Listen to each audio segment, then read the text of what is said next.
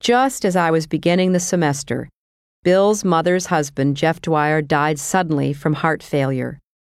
It was devastating for Virginia. Bill returned to the campaign trail after Jeff's funeral, and I explored life in a small college town. I had never before lived in a place so small, friendly, and southern, and I loved it. I went to Arkansas Razorback football games and learned to call the hogs.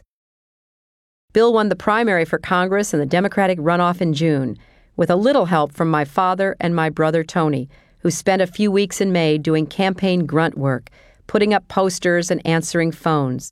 It still amazes me that my die-hard Republican father worked for Bill's election, a testament to how much he had come to love and respect him.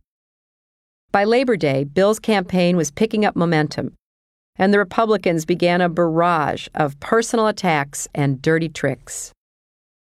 When President Nixon was in Fayetteville for the 1969 Texas versus Arkansas football game, a young man climbed into a tree to protest the Vietnam War and Nixon's presence on campus.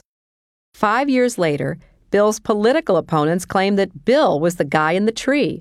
It didn't matter that Bill was studying in Oxford, England at the time, 4,000 miles away.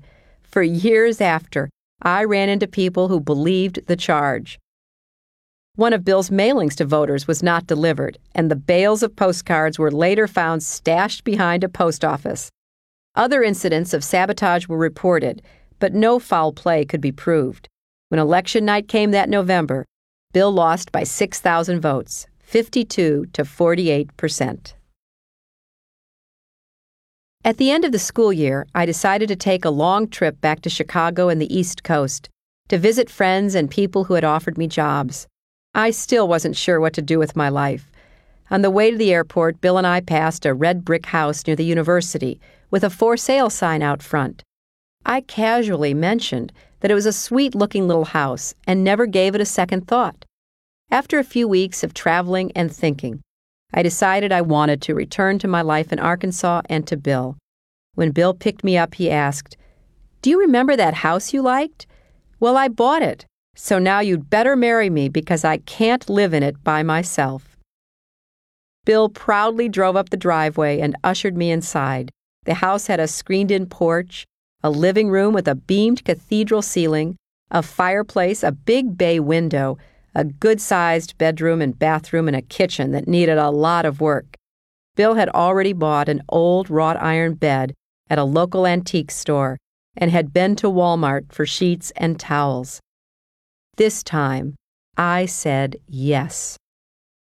We were married in the living room on October 11th, 1975, by the Reverend Vic Nixon, a local Methodist minister. I walked into the room on my father's arm, and the minister said, who will give away this woman? We all looked at my father expectantly, but he didn't let go. Finally, Reverend Nixon said, You can step back now, Mr. Rodham. After all that has happened, I'm often asked why Bill and I have stayed together. It's not a question I welcome, but given the public nature of our lives, it's one I know will be asked over and over again. What can I say to explain a love that's persisted for decades and has grown through our shared experience of parenting a daughter, burying our parents, and tending our extended families. A lifetime's worth of friends, a common faith, and an abiding commitment to our country. All I know is that no one understands me better, and no one can make me laugh the way Bill does. Even after all these years, he is still the most interesting, energizing, and fully alive person I have ever met. Bill Clinton and I started a conversation in the spring of 1971, and more than 30 years later, we're still talking.